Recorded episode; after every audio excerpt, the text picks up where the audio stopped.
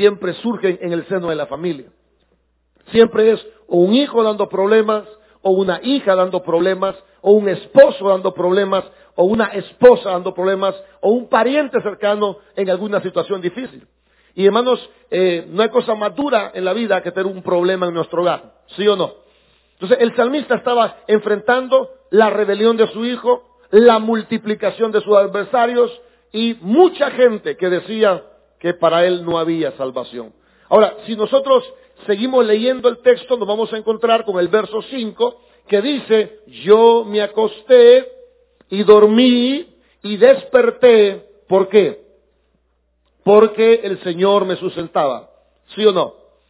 Ahora, encontramos aquí como una, un contraste. Porque por un lado dice que hay mucha gente en contra de él.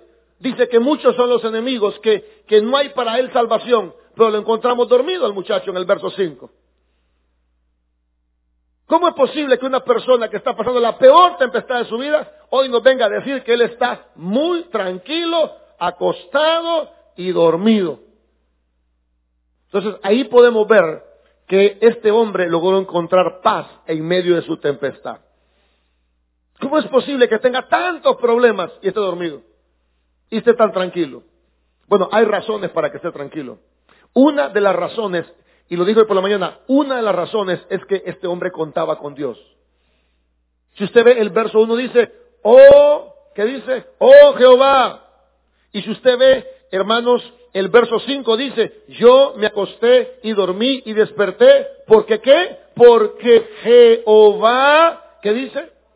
O sea, una de las razones eh, primeras por las cuales podemos tener paz es porque contamos con Dios. O sea, usted tiene que saber que cuenta con Dios. La segunda razón, se lo voy a resumir rápido porque quiero avanzar a lo nuevo. Lo segundo que encontramos en el Salmo es que la segunda razón, la tercera y la cuarta razón, tres razones, las encontramos en el verso 3. Dice, mas tú Jehová eres el que escudo alrededor de mí. ¿Está conmigo? Eres mi gloria y qué más? Y el que levanta mi cabeza. ¿Por qué esto me tenía paz? Contaba con Dios. Oh Jehová. Segundo, él creía en la protección de Dios. Jehová, eres mi escudo. Tercero, él confiaba en la gloria de Dios. Eres mi gloria. Es decir, eres la fuente de mi victoria. Número cuatro, eres quien levanta mi cabeza. Él sabía que Dios no lo iba a dejar avergonzado. Sí, ahí van, ahí van saliendo las razones. En el verso número cuatro, es que es donde nos quedamos hoy por la mañana, dice, con mi voz clamé a Jehová y él me respondió. ¿Desde dónde le respondió? Ahora, ¿qué, nos enseña el verso 4? Ahí hay otra razón maravillosa. El verso 4 nos enseña que Dios responde al clamor de su pueblo. Él dice, yo le clamé a Dios y él me respondió. ¿Por qué estaba tan tranquilo? Porque él sabía que Dios escuchaba el clamor de él.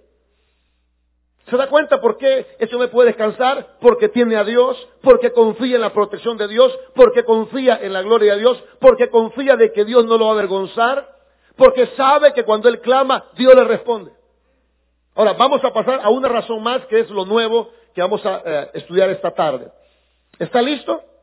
Vamos a ver entonces el verso 5. ¿Qué dice, hermanos, el verso 5? Dice, yo me acosté y dormí y desperté porque Jehová, ¿qué hacía el Señor?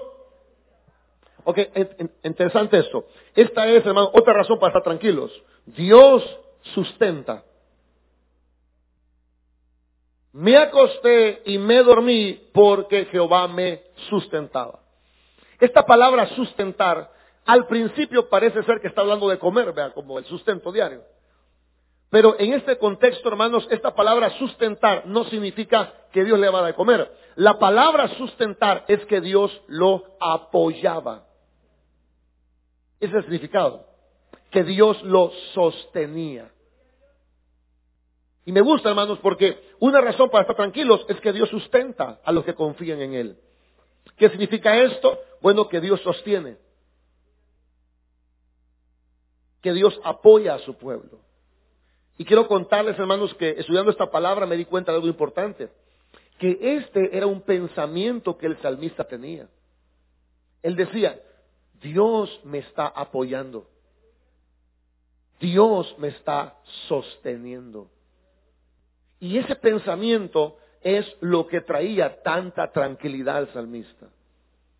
Una cosa es que usted en el culto, ah, Dios me apoya, y otra cosa es que a cada momento usted esté pensando que cuenta con el apoyo de Dios.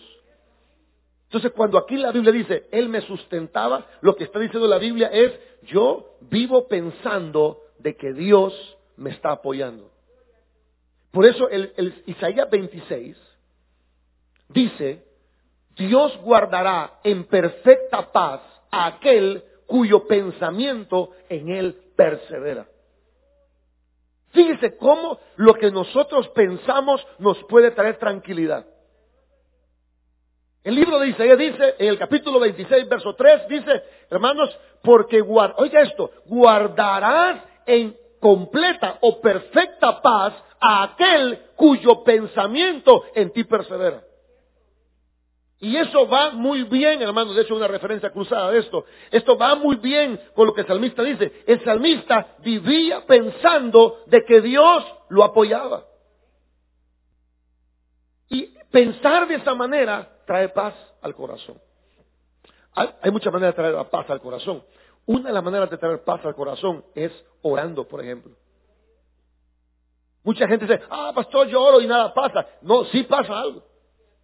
Y lo que pasa es que después de usted orar, usted recibe la paz del Señor. Esa es una manera, orando. Por eso Filipenses 4.6 dice, hermanos, no estés afanado por nada, pero oren por todo. Presenten sus peticiones, presenten sus ruegos, sus súplicas, denle gracias a Dios y como resultado, en Filipenses 4.7 dice, y la paz de Dios, que sobrepasa todo entendimiento, va a guardar tu mente, que es guardar, va a amurallar tu mente y va a amurallar tu corazón en Cristo Jesús. Este hombre podía dormir porque sabía que Dios sustenta a los que confían en Él. Que sustentar, que Dios apoya. ¿Qué era esto? Era un pensamiento que de continuo tenía el salmista en su mente. Yo no sé qué está pensando usted hoy. No sé qué está pensando cuando está en problemas pero debería pensar de que Dios le está apoyando en medio de sus problemas. Y no una vez, sino permanentemente. Porque la Biblia dice que Dios nos va a dar completa paz a aquel cuyo pensamiento en él persevera. Por eso la Biblia dice, hermanos, en Filipenses 4, verso 8, pensar en todo lo puro, en todo lo honesto, si hay virtud alguna, hay algo digno de alabanza. En eso pensar, porque somos nosotros que controlamos lo que pensamos. Usted puede pensar en desgracias, o usted puede pensar que Dios está con usted apoyándolo en su necesidad. Esa es decisión de cada uno de nosotros. Por eso la dice, piensen en esto. Por ejemplo, cuando usted ve una persona, usted puede pensar lo malo de esa persona o puede pensar lo bueno de esa persona. ¿De quién depende? De usted. Usted ve una señora y dice, ay, mi señora chambrosa. ¿Va? ¿Ya la juzgó?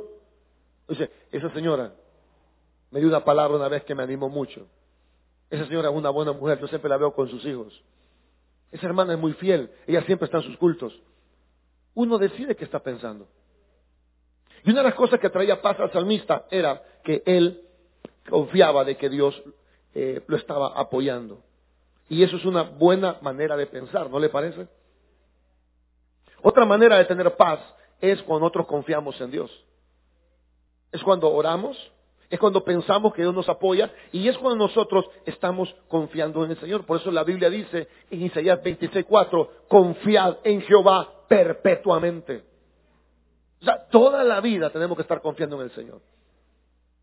Y eso nos va a sustentar, nos va a apoyar, nos va a dar tranquilidad. Eso es lo que encontramos en este verso. Y quiero decirles, hermanos, que esa, esa tranquilidad la podemos ver también en Jesucristo. Yo no sé cuántos se acuerdan cuando los discípulos iban con Jesucristo en una barca, la Biblia dice, pero se levantó una gran tempestad de viento y echaba las olas en la barca de tal manera que se anegaba. Es decir, que casi naufragaba. El Evangelio de Marcos capítulo 4, verso 38 dice, y él estaba en popa durmiendo sobre el cabezal. Y le despertaron y le dijeron, maestro, ¿no tienes cuidado de nosotros que perecemos? Y levantándose, reprendió el viento y dijo al mar, calla, enmudece. Y cesó el viento. Y se hizo gran bonanza. Y les dijo, ¿por qué estáis amedrentados? Como no tenéis fe. Entonces temieron con gran temor y se decían el uno al otro, ¿quién es este que aun el viento y el mar le obedecen? ¿Sabe qué dijo Jesús a los discípulos? ¿Por qué están tan preocupados? ¿Por qué ustedes no pueden confiar en mí? Y sabe, hermano, que las tormentas a veces no son afuera, las tormentas son adentro. O sea, las tempestades, ah, yo me he dado cuenta de algo. Hay relatos bíblicos que jamás nos van a pasar literalmente como están en la Biblia, pero sí tienen una aplicación a nuestras vidas. Por ejemplo, yo, estaba con un problema en mi corazón, feo, sentí que me estaba muriendo. Y me dijo Dios, te está pasando lo de Jonás. No querés hacer mi voluntad. Por eso estás en una tremenda tempestad. Tenés que ir donde yo te diga que vayas. Le dije, Señor, voy a ir donde tú me digas que vayas. Se fue la tempestad. Hace dos semanas sin poder dormir bien. Antes que Dios me hablara, el sábado de la noche pasé que no podía dormir. Estaba así con las pepas peladas, acostado en la cama. Yo pensé, ¿qué tener? Me dijo, no puedo dormir. Bueno, yo empecé a temblar en la cama. Me dice, calmate, calmate. Me dice, ¿qué tenés? No sé, Yesenia, pero tengo dos semanas de estar atribulado. siento que me muero, siento que me ahogo. Bueno, prediqué los semanas de la mañana y bueno, vine después fui a a mi esposa, vine aquí la, como a la una y media de la tarde, me puse a orar, hermano. Y cuando me levanté a orar sentí que estaba como quedando loco. Estaba tan preocupado. Entonces, de hecho, ese, ese día predicó Omar. Porque, ah, no, predicó Misael, que predicó el contentamiento de Misael. Predique usted porque yo no estoy habilitado en este momento. Me me estoy muriendo. Y a las cinco de la tarde estaba yo revisando mi Biblia. Y me encontré con Jonás. Me dijo Dios, estás en esa tempestad. Porque no querés ir donde yo te he dicho que vayas. Le dije, Señor, voy a ir. Se acabó la tempestad. Ahora, estamos leyendo el relato de Jesús en la barca. Usted no es pescador, hermano, usted no está, usted no agarra la barca, usted agarra la cuatro. O sea, no le va a pasar lo mismo, pero le aseguro que a veces hay tempestades en nuestros corazones. Y donde ruge el viento no es en el mar, es en el corazón. Donde sientes que te ahogas es en el corazón. Pero así como Dios, Jesucristo, le dio paz a los discípulos en medio la tempestad, así Dios puede darnos paz si nosotros creemos constantemente que Él nos está apoyando en nuestras necesidades. Amén. Por eso Jesús dijo, ¿por qué estáis amedrentados? ¿No tenéis fe? ¿Qué sería fe en este momento? Creer de que contamos con lo de Dios. ¿Acaso no iba Jesús en la barca, hermanos? ¿Acaso no iba ahí? O sea, Jesús estaba con los discípulos. Igual Dios está con nosotros hoy. Dios está con... Es que estamos, estamos idénticos los discípulos. Jesús va en la barca y nosotros dudamos del Señor. Señor, mira que me estoy muriendo. Mira que no aguanto. Hermano, no grite hacia afuera si el Señor lo tiene adentro. Sacuden al Señor, Señor, nos morimos. Y el Señor se levanta y cae las cosas y dice, ¿y ustedes por qué están así? ¿Acaso no saben que yo, voy en la barca? ¿Acaso no saben que yo estoy con ustedes? Esa palabra sustentar es la palabra Dios nos apoya. Y es por eso que el salmista puede dormir tan tranquilo, hermanos, porque él confiaba que contaba con el apoyo de Dios. Amén. Así que siempre que usted esté pensando en Dios y en su apoyo, va a tener mucha calma en medio de sus problemas. Si usted no puede dormir por alguna situación particular, antes de acostarse, empiece a meditar en que tiene el apoyo del Señor. Cuando no pueda dormir por alguna preocupación, recuerde que Dios está con usted. Y si eso le fuera poco, trate de pensar durante todo el día que usted cuenta con el apoyo del Señor. Y si eso no le basta, entonces haga tiempo para orar. Si usted dice, bueno, pastor, yo trato de pensar, pero estoy aturdido. Ah, pues haga tiempo para orar. Porque ya Filipenses nos dijo que hermanos, que si oramos, el Señor nos va a dar una paz que sobrepasa todo entendimiento. Así que eso es una razón. Dios sustenta a los que confían en Él.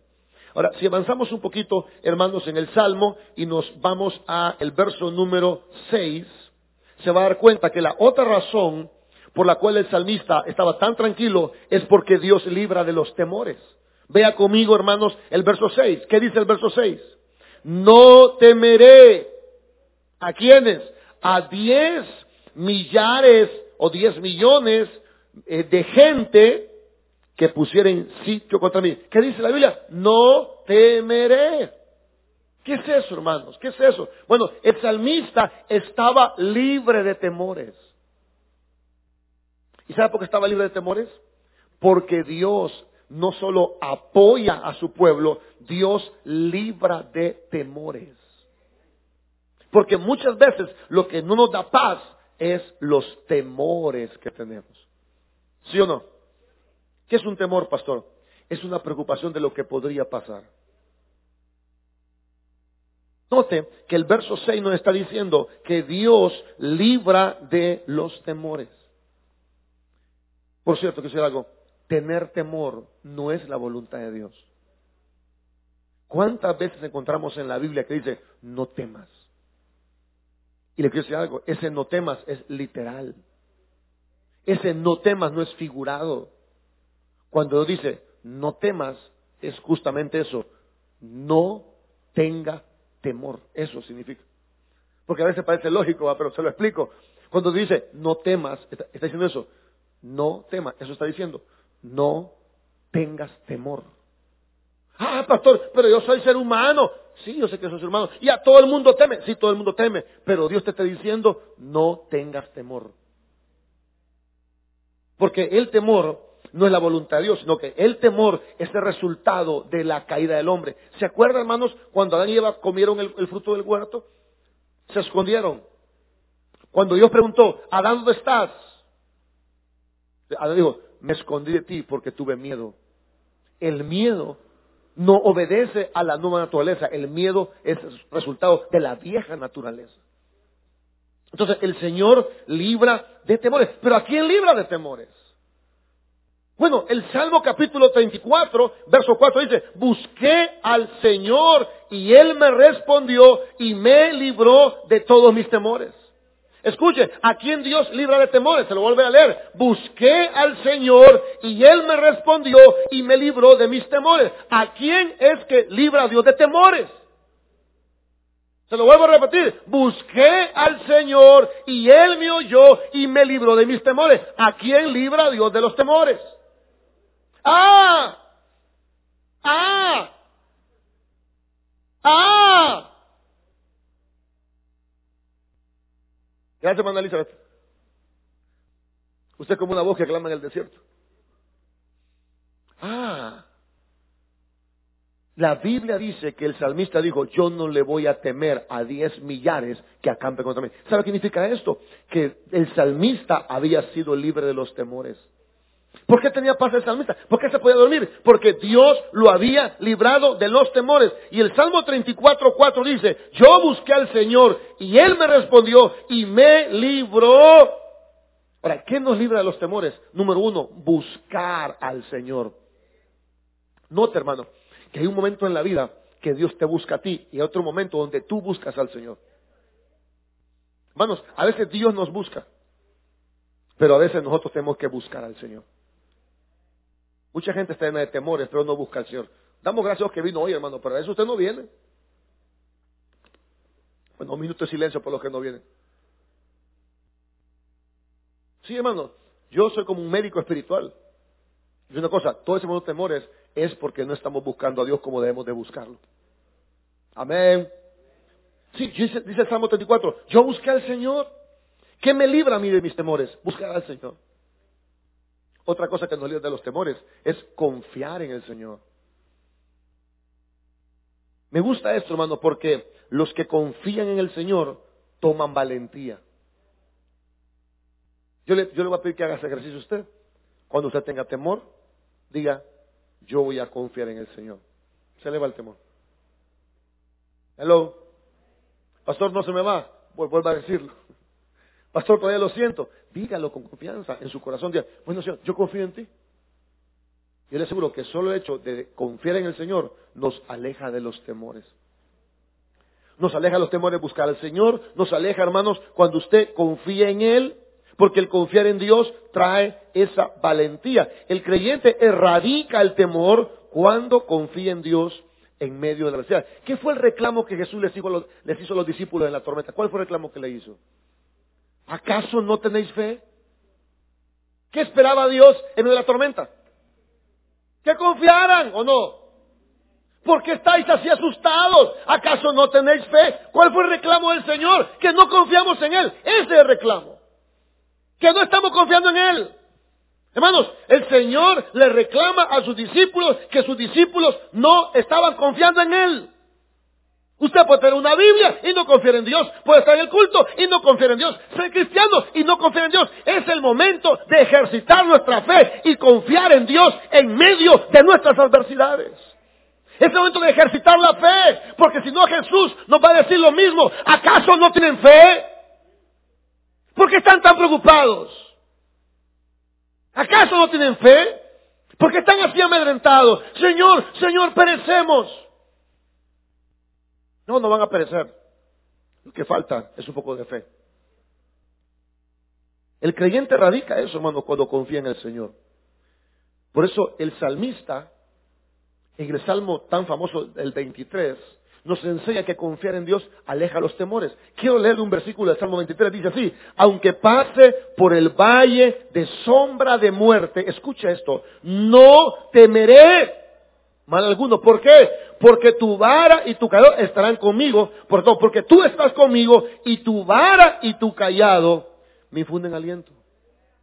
el salmista decía, no importa por donde yo pase, tú estarás conmigo. Eso es confianza y tu vara y tu callado me infunden aliento. ¿Por qué el salmista no tenía miedo de pasar el valle de sombra de muerte? Bueno, porque dijo, no voy a temer porque tú estás conmigo. ¿Por qué los discípulos no tienen que haber temido en la tempestad? Porque el Señor estaba con ellos. La gente dice, ay, si hubiera visto al Señor, hubiera creído mentira, hermano. Los discípulos lo vieron y no creyeron. Ah, pero si yo viera que cae maná del cielo, mentira. Los judíos vieron maná del cielo y no creyeron. No crea que porque usted mira a Jesús o sea milagros, usted crea cuántos milagros Dios ha hecho en su vida y aún seguimos de incrédulos, hermanos. ¿Cuántas maravillas ha hecho? ¿Cuántas? No una, ni dos. Ha hecho muchas maravillas. Y otra vez, cuando estamos en crisis, volvemos a tener miedo. El salmista había sido libre de los temores. ¿Cómo logró el salmista esto? Porque confiaba en el Señor. El Salmo 27.3 también nos da una referencia acerca de esto. Dice así, aunque un ejército acampe contra mí, no temerá mi corazón. Aunque contra mí se levanten guerras, yo estaré. ¿Por qué no tenía temor de los ejércitos? ¿Por qué no tenía temor de la guerra? Porque en él estaba confiado. ¿Por qué el salmista puede dormir? Número uno, porque él pensaba constantemente que Dios lo apoyaba. Número dos, porque él, hermanos, como dice este versículo que estamos estudiando, el salmista confiaba no solo que Dios lo sustentaba, sino que el salmista había sido libre de los temores. ¿Cómo lo logró? Confiando en el Señor. Aunque un ejército acampe contra mí, no temerá mi corazón. Aunque contra mí se levanten guerras, yo estaré confiado. El salmista era libre de los temores. ¿Cómo se libra la gente de los temores? Confiando en el Señor. Yo sé que usted tiene que, bueno, todos tenemos que practicar mucho esto, hermano. ¿Cuántos tenemos temores? Eso sí tenemos, ¿verdad? Fe no tenemos, pero temores sí tenemos. Yo quiero que usted se hable usted mismo y diga, bueno, ¿y dónde está mi fe, pues? ¿Dónde está mi confianza, pues? Debemos de cuestionarnos a nosotros mismos. A ver, lo que tenemos temores. Le hago una pregunta. ¿Dónde está su fe, pues? Ah, el pastor, sí, pero que da miedo. Pero ¿dónde está su fe, pues? Ah, pastor, que, si usted supiera, pero ¿dónde está su fe, pues? No lo estoy criticando, le estoy haciendo una pregunta retórica. No sé qué es eso, pero la estoy haciendo. O sea, esto es una pregunta no para, no para que me la conteste. Esa es la pregunta retórica. Esto es una pregunta para que reflexione. ¿Cómo es que un hombre puede dormir tan tranquilo? Porque era un hombre libre de temores. ¿Cómo logró esa libertad? Bueno, confiando en el Señor. Por eso le voy a dar un consejo. No deje de buscar a Dios. Porque cuando buscamos a Dios, Él nos libra de los temores. No lo deje de buscar. ¿Cómo? Por medio de la oración, por medio de la lectura bíblica. Cuando leemos la Biblia estamos buscando a Dios. No lo deje de buscar, hermanos, en su asistencia a los cultos. Cuando usted viene a los cultos, está buscando al Señor. No lo deje de buscar escuchando predicaciones. Cuando usted pone una predicación en YouTube o en Radio Bautista, usted está buscando al Señor. Y la Biblia dice, yo busqué al Señor y Él me libró de todos mis temores. No deje de buscar al Señor, búsquelo a través del ayuno. Bueno, nadie dice amén, ¿verdad? Yo digo ayuno la gente El ayuno es una manera de buscar a Dios. ¿Hace cuánto que no ayunamos, hermano? A ver, todo lo que, tenemos temores, ¿hace cuánto no ayunamos? Bueno, unos segundos de silencio por esos estómagos que están pidiendo un ayuno de hace años. Lo buscamos cuando ayunamos, hermanos, y eso provoca que se me olvide temores. Cuando sientas temor, recuerda que Dios dice en su palabra una y otra vez, no temas. ¿Se ha fijado que en muchos versículos dice lo mismo.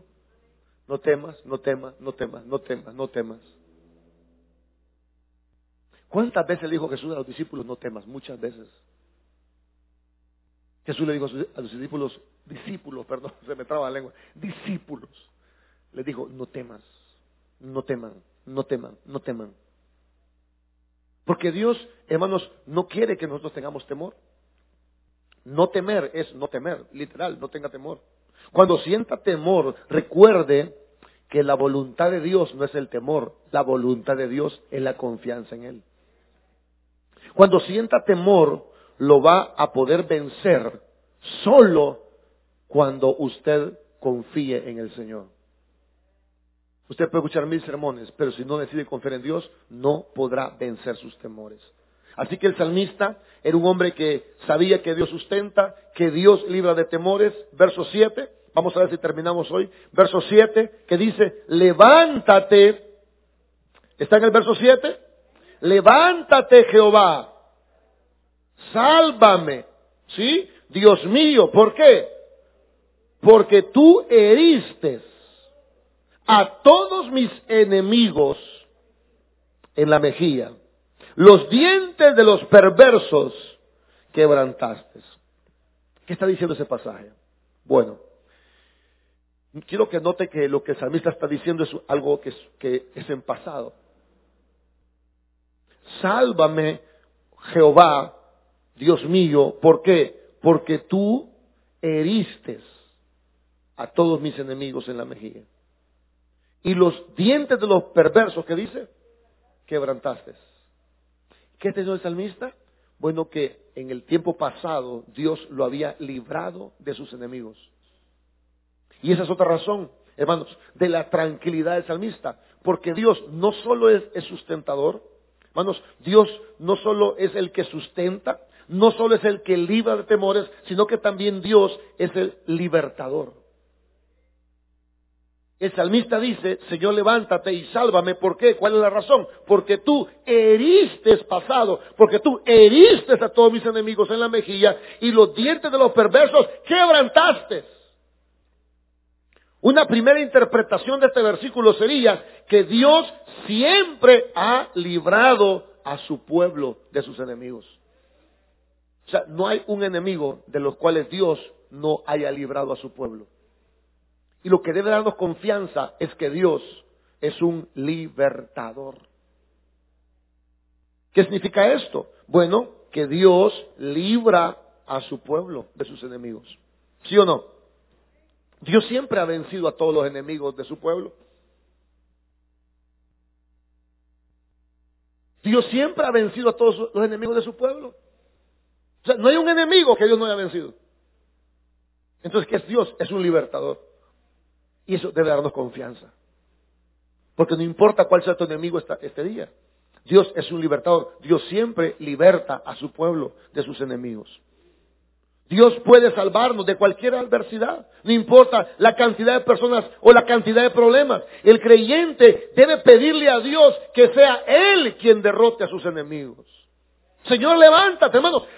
el ser libre de tus enemigos no viene de ti. El único que te puede libertar de tus enemigos es Dios. A veces nosotros queremos pelear. Nosotros no podemos, hermanos. Nosotros somos incapaces. El único que nos puede libertar es el Señor. ¿Qué tenemos que hacer? Pedirle a Dios que Él se levante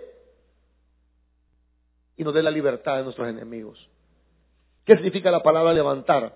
Ese es un término militar. Levántate es un término militar.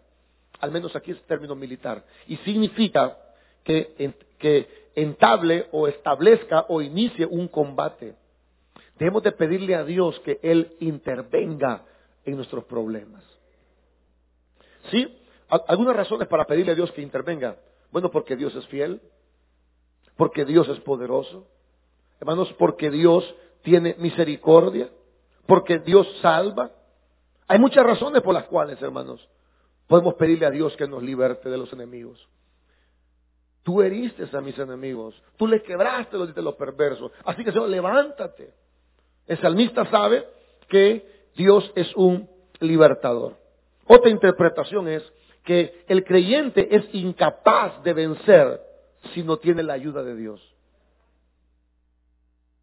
El libertador no es usted, el libertador es Dios. Por eso hay cosas que usted está luchando que le están haciendo daño, porque usted no tiene que luchar, usted tiene que pedirle a Dios que Dios luche por usted. Muchas veces nosotros estamos como estamos porque la mujer quiere cambiar al marido. Hermana, usted no puede cambiarse ni usted misma. Amén. Usted no puede cambiarse ni usted misma. Todo lo que hemos cambiado y todo lo que somos es por la gracia de Dios. Pablo decía eso.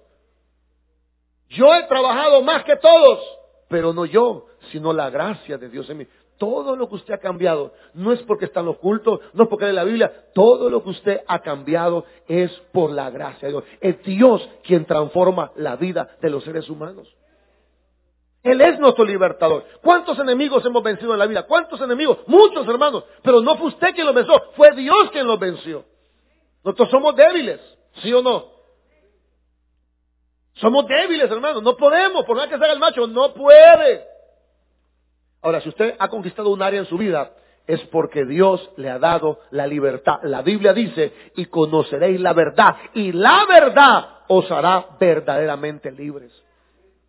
¿Cómo vamos a ser libres, hermanos? Bueno, pidiéndole a Dios que intervenga. Dios siempre va a pelear la batalla de aquellos que confían en Él. Pero hay que saber esperar con paciencia. El creyente debe esperar que Dios actúe. Señor, levántate. ¿Cuándo se va a levantar? No sé. Señor, levántate. Sí, porque nosotros no podemos solos. El salmista sabía que Dios es un libertador. Ahora, en último lugar, y gracias a Dios que llegamos al verso 8, vamos a ver el verso 8 y terminamos. Dice, la salvación, ¿de quién es la salvación? De Jehová, sobre tu pueblo sea tu bendición. La salvar le pertenece a Dios. Fíjese, hermano. La palabra salvación en el Antiguo Testamento no es igual que en el Nuevo Testamento.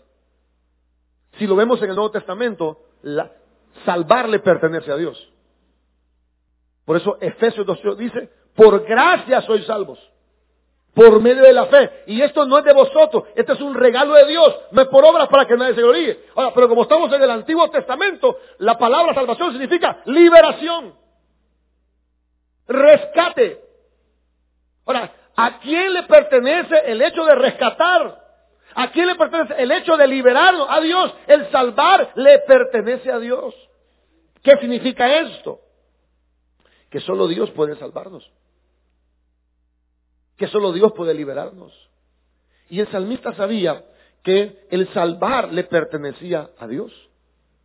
Y esto no significa otra cosa que el salmista sabía que el hecho de salvar era propiedad absoluta de Dios. ¿Qué significa eso? Que Dios es el único que nos puede salvar. Hablando antiguo testamentariamente. O sea, solo Dios nos puede liberar. Solo Él puede hacer algo. La salvación es de Jehová. Es decir, solo Dios puede realmente salvarnos a cada uno de nosotros de nuestros problemas. La liberación tuya le pertenece a Dios. La sanidad tuya está en las manos de Dios. La provisión económica tuya está en Dios. El cambio de tu familia le pertenece al Señor. Y el salmista estaba tan tranquilo porque sabía que salvar le pertenece al Señor. Solo en Dios podemos encontrar esa salvación. No hay victoria en la capacidad humana. Toda victoria viene de Dios. Por eso el proverbio, voy a citar un proverbio muy famoso, hoy lo va a entender mejor. La Biblia dice, el caballo se alista para la batalla. A ver, ¿quién sabe qué dice después? Pero de Dios es la victoria. el salmista sabía que el hecho de salir adelante dependía totalmente del Señor. Dice que la salvación no depende de la valentía del jinete, ni de la capacidad del caballo, porque dice la Biblia, el caballo se alista para el día de batalla, pero es Dios quien da la victoria. O sea, es Dios, hermanos, el que nos va a ayudar a nosotros a obtener esa victoria que tanto anhelamos. Y usted, en ese sentido, usted está en un buen lugar, porque está buscando al Dios que le pertenece la liberación de nuestros problemas. Amén. La salvación, hermanos, escúcheme esto, la salvación no depende de lo que la gente opine. ¿Qué decían de David? Muchos son los que dicen, ¿qué decían? No hay salvación de Dios para él. No importa lo que la gente dice. Ah, hermanos, pero eso no va a cambiar. Eso no va a pasar. Hermanos, la salvación le pertenece a Dios. Es Dios el que libera, es Dios el que salva. El salvar no depende de lo que la gente opine de nuestro problema. Por ejemplo, ¿cuántas vidas están aquí sentadas que mucha gente no dio ni un cinco por nosotros? Vea que si fuera por la gente no estuviéramos aquí en la iglesia. Pero como la salvación depende del Señor. O sea, el salmista estaba tan tranquilo porque sabía que el salvar dependía solamente de Dios. La salvación es parte de la bendición de Dios para su pueblo. Por eso el salmo termina diciendo, la bendición sobre tu pueblo sea el qué. Una de las bendiciones que Dios da a su pueblo es que Dios liberta a su pueblo. Son parte de las bendiciones de Dios. Cuando digo liberta, hermano, no es que usted ya mañana todo le va bien, no. De lo que lo quiere libertar Dios es de la angustia. De lo que quiere libertar Dios es de la preocupación. ¿Sabe ese día que le conté esa experiencia? Desde ese día he quedado libre, hermanos. No tengo más dinero, no tengo más bienes materiales, no estoy más joven, no estoy más fuerte, pero sí estoy libre. Y esa es la bendición del pueblo de Dios, que Dios puede libertarnos de nuestras angustias y de nuestros temores. Hermanos, yo quiero decirle con este salmo, en resumidas cuentas, eh, lo voy a resumir así, no pierda la esperanza en la ayuda de Dios. No pierda la esperanza. No pierda la esperanza de que Dios lo va a sacar a usted de ese problema. A veces perdemos la esperanza, ¿verdad? ¿Cuánto perdemos la esperanza de vez en cuando? Bueno, vuelva a agarrarla, por favor. ¿Sabe? Eh, una de las cosas que jamás debemos de perder es la esperanza. ¿Qué es la esperanza, pastor? Creer que en un futuro muy próximo el Señor va a obrar maravillas en nosotros. Eso nos va a dar mucho descanso. Pastor, pero eso es una terapia. No, no es terapia, eso es fe. No pierda la esperanza. Usted puede estar hoy con muchos adversarios. Usted puede estar con mucha gente que dice, para él no hay salvación. Pero a pesar de lo que esté pasando, usted puede estar tranquilo. Dios es un Dios que liberta a su pueblo, que le da paz. Así que yo espero, yo espero que con todo lo que hizo este domingo, los que no puedan dormir duerman en paz, por favor. acuéstese y duérmase, porque Dios lo sustenta. Tenga tranquilidad. El otro, la otra semana vamos a estudiar el Salmo 4, que es amigo del Salmo 3. Y el Salmo 4 dice, en paz me acostaré. Y así mismo dormiré. ¿Por qué? Porque solo tú me haces vivir confiado. Hermano, yo no sé cuándo Dios le va a ayudar ni cómo le va a ayudar. Yo solo sé que le va a ayudar. Y yo creo que hasta allá le está ayudando con este mensaje. Yo creo que hasta allá Dios está dando libertad de pensamiento, por lo menos en este mensaje. No pierda la esperanza. Amén. No pierda la confianza. ¿Y cómo lo vamos a demostrar? Hoy en la noche. Si usted está que no puede dormir, usted le falta confiar más en el Señor. Piense de que Dios siempre está con usted. Piense en el poder de Dios. Piense en la fidelidad de Dios. Y acuéstese y duérmase, porque cuenta con el apoyo del Señor. Démosle un fuerte aplauso a Él. Señor, damos gracias esta noche porque hemos terminado ya este Salmo 3, Señor. Lo hemos predicado a lo largo de esos tres cultos de este día domingo. Y yo sé que más de algunos, Señor, más de algunos has hablado. Sobre todo para aquellos, Señor, que tienen esos temores. La Biblia dice que el salmista dijo, yo no temeré a diez millares de gente que hagan un sitio contra mí.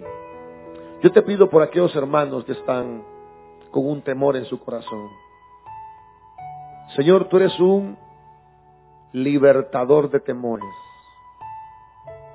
Oro, Señor, por aquellos hermanos que están en una angustia, que ellos puedan estar perseverando en confiar en ti. Tu palabra dice que guardarás en perfecta paz a aquel cuyo pensamiento en ti persevera. Que mis hermanos puedan saber que tú eres un libertador Señor, levántate, porque tú heriste a mis enemigos y los dientes de los perversos quebrantaste. Señor, la salvación es tuya. Sea tu bendición sobre tu pueblo.